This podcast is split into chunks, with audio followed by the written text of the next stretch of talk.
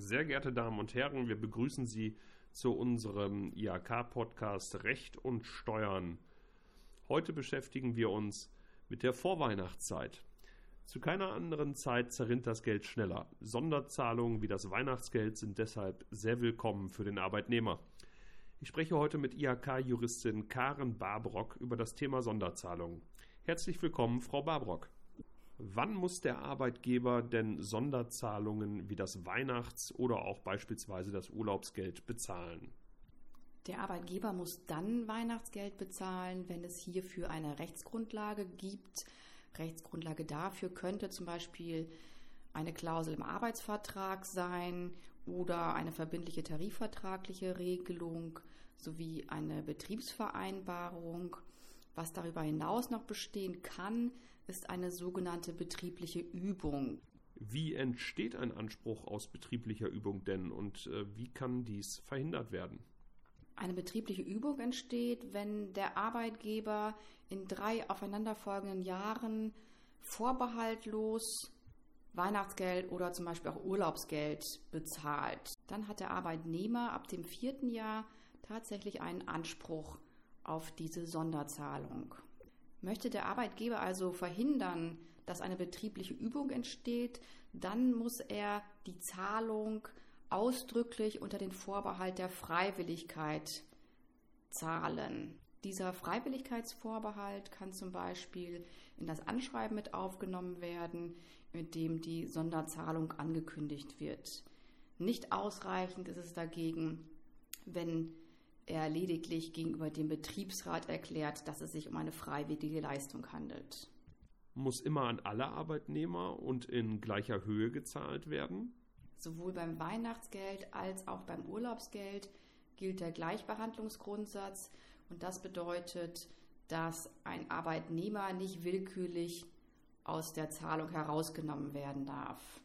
Sofern vergleichbare Arbeitnehmer ein unterschiedlich hohes Weihnachts- bzw. Urlaubsgeld bekommen sollen, dann braucht es dafür immer eines sachlichen Grundes. Das kann zum Beispiel die Dauer der Betriebszugehörigkeit, die Höhe der Fehlzeiten, der Familienstand oder auch die Zahl der Kinder sein. Kann das Weihnachtsgeld jederzeit aufgehoben oder gekürzt werden?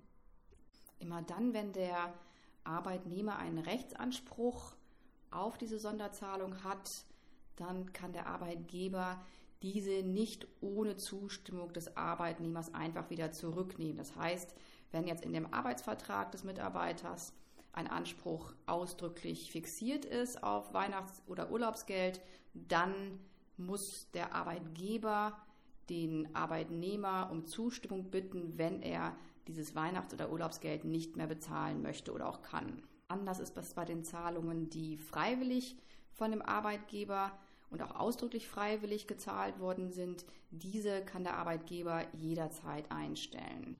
Hat denn auch ein ausscheidender Arbeitnehmer, der zum Beispiel vor Ablauf des Bezugsjahres bzw. vor Auszahlung der Sonderzahlung ausscheidet, einen Anspruch auf das Weihnachtsgeld bzw. das Urlaubsgeld?